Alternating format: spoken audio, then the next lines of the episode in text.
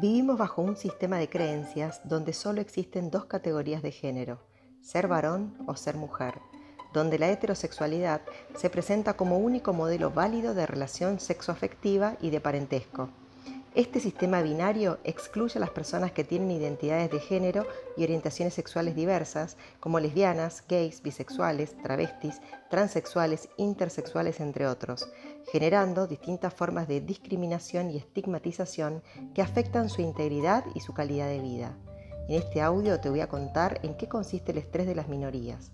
Soy Silvana Boneto, licenciada en Psicología, y grabo este audio porque entiendo que la educación es una herramienta esencial para cuidar nuestra salud mental. La Agenda de Derechos Humanos del siglo XXI se caracteriza por la demanda de reivindicación y reconocimiento a los derechos de la diversidad de culturas, etnias, pueblos y también sexualidades.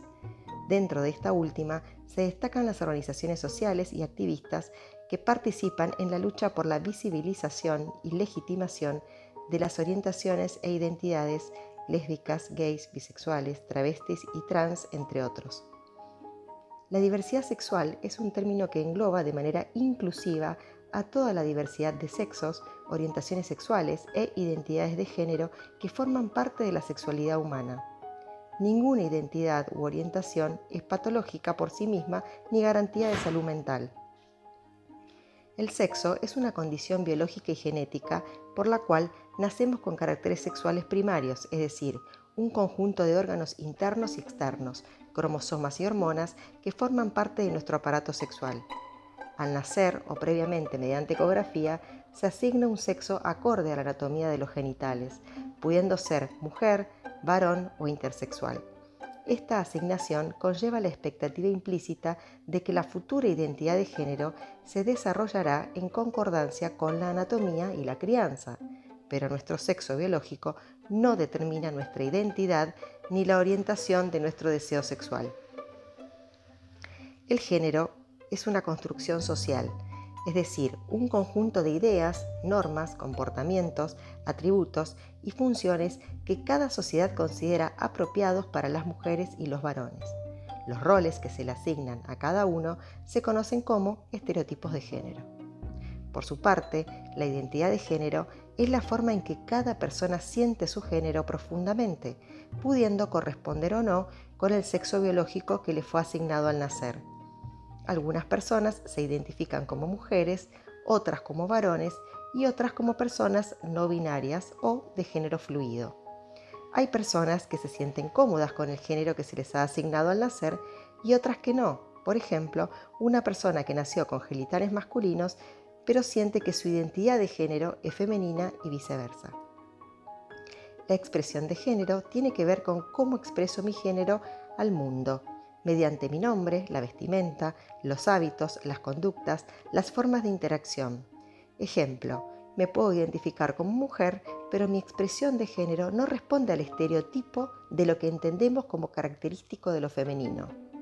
Por último, la orientación sexual es la capacidad que tenemos cada una de las personas de sentir atracción sexual, emocional, afectiva y espiritual por otras personas ya sea del mismo sexo, del sexo contrario o por ambas.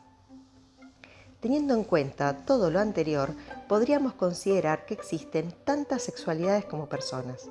De aquí la importancia de no discriminar o estigmatizar por no responder a una construcción social binaria, ya que podríamos estar generando lo que Eileen Meyer denominó el estrés de las minorías.